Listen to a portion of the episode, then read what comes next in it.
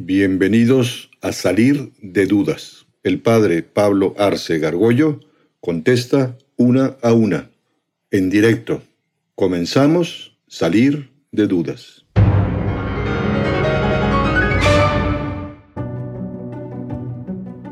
¿Cómo puedes saber cuando no es lujuria y realmente es como deseo sexual puro como Dios lo quiso? O sea, bueno.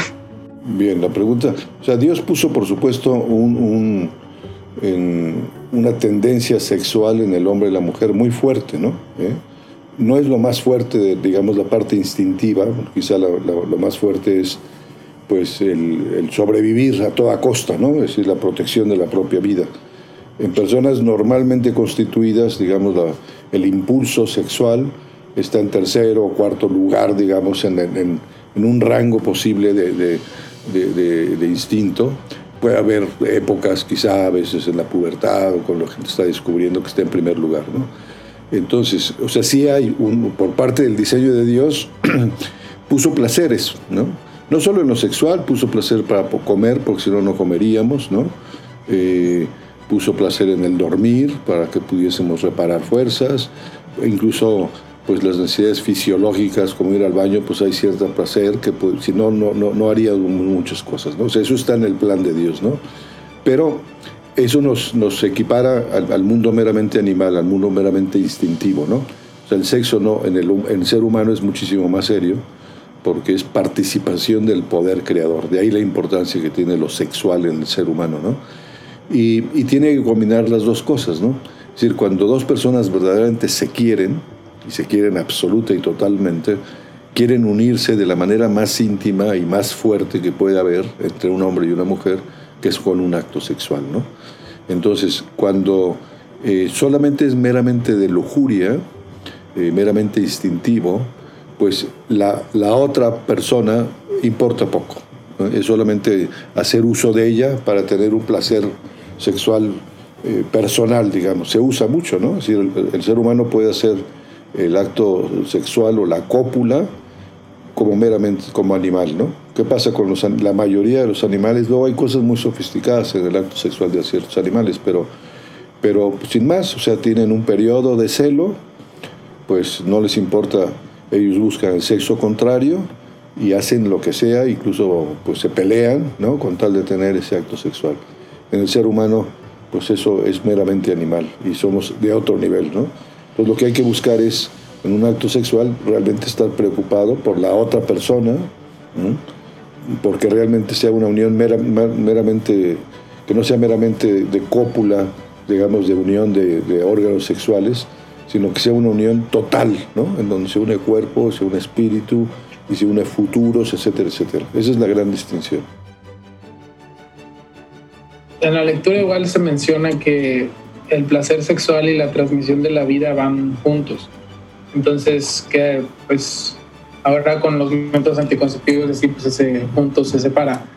Entonces, ¿qué pasaría, por ejemplo, si una de las partes tiene algún medicamento o algo así? que sea para algún fin específico, alguna enfermedad, pero que también sea anticonceptivo. Hay algunas pastillas que son para infecciones o cosas similares y que pues, dan el efecto anticonceptivo. Entonces, en ese caso, aunque no se quiera, pues se da esa separación de, de la, del placer sexual con, con la reproducción. Entonces, ahí qué sucede. O sea, yo, uno, uno puede, digamos que abusar de esa condición para decir, no, pues yo no lo impedí, es simplemente me lo recetó el médico para el problema que tengo. Pero pues eso me impide reproducirme, ¿no? Tener eh, la transmisión de la vida. Entonces, ¿qué pasaría con esas situaciones? Bien, muy ¿Qué sería lo moral, por así decirlo? Muy bien, muy, muy buena pregunta. Efectivamente, por lo menos en la doctrina católica de la sexualidad, que está basada, pues digamos, en la, en la revelación de Dios, en el diseño original de Dios, la parte unitiva, digamos, el acto sexual, tiene que estar abierto a la, a la, vida, ¿no? Tiene que tener una apertura a la vida. Pero no se trata de que el hombre y mujer, en matrimonio, tengan hijos como conejos, ¿no? También nos, somos racionales, ¿no? Y puede haber motivos serios, fundados, para, por ejemplo, espaciar el número de, hijos, ¿no? En, en, tiempo, pues no puede ser cada acto sexual necesariamente tiene que traer un, hijo. Siempre se ha dicho que, bueno, pues es que a fuerza el fin es la procreación y no puede haber ninguna otra cosa. No, no. O sea, hay amor en principio quieren trascender, pero hay, hay que distinguir dos tipos de cosas. Cuando se busca directamente impedir una procreación, dígase anticonceptivos, DIU, preservativo, en el catolicismo está mal visto aquello porque dicen no tiene una apertura a la procreación. Pero el planteamiento que tú haces es que si por alguna medicación, pues como efecto secundario, no, no hay procreación, evidentemente la intencionalidad de, ese matrimonio de marido y mujer no es de impedir, ¿no? Es, es un efecto colateral que se está dando, como puede suceder en un momento dado que una persona una mujer pues tienen que estirparle los ovarios por una enfermedad, un cáncer o, o lo que sea, ¿no? Eso no tiene absolutamente ningún problema moral. Si un matrimonio simplemente no quiere tener hijos, ahí qué sucede, está mal. Y desde el principio dijeron ambos, no, pues la verdad no queremos tener hijos, pero sí nos queremos casar por la iglesia, sin todo bien. ahí qué sucede ahí no hay matrimonio para la Iglesia Católica. Es decir, si, si unos novios excluyen absolutamente el, no tener hijos, ¿no? para la Iglesia Católica eso no es matrimonio. Es más, es un caso que se conoce como de nulidad matrimonial, es decir, la declaración de que no existe el matrimonio. ¿no? Es porque intencionalmente no quieren vivir uno de los fines del matrimonio natural, que es estar abierto a la vida. Puede ser que luego pues, no puedan tener hijos, pero no es un tema de ellos, ¿no? intencional, ¿no? Eh, y por eso eh, ahí no hay verdadero matrimonio, ¿no? Si se excluye, ¿no? Que además es un poco, digo, es, eh, es bastante teórico porque finalmente van a ejercer seguramente la sexualidad y van a tener actos sexuales, van a estar teniendo que hacer una cantidad de cosas para impedir que vengan los hijos. Generalmente, como todo eso trae una carga muy fuerte de egoísmo, porque no quieren tener ninguna consecuencia con eso, o no quieren cargar hijos porque quieren pues, tener más dinero, viajar o no tener complicaciones, ya está viciado el matrimonio de entrada, es un matrimonio egoísta por, por las dos partes, ¿no? Y por eso no hay matrimonio dentro de la iglesia. Y si solo decides tener un hijo y de ahí pues ya no quieres tener más, no estás abierto a más.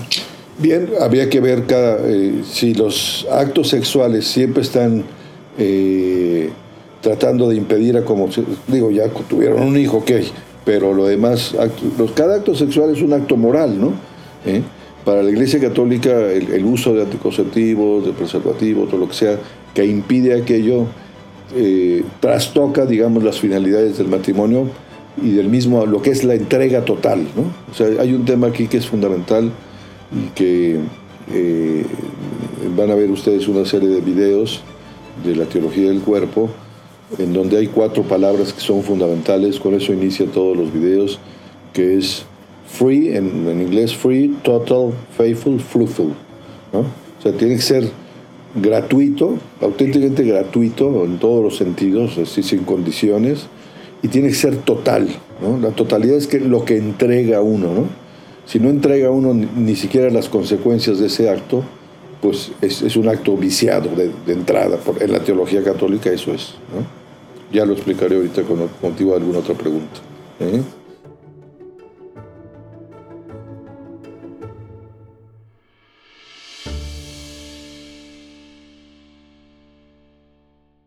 Atrévete a preguntar. Envía tus preguntas por correo electrónico a salir de dudas seguido arroba juandiegonetwork.com. Dinos también si quieres participar en vivo en una sesión por Zoom. Está claro, hay que salir de dudas.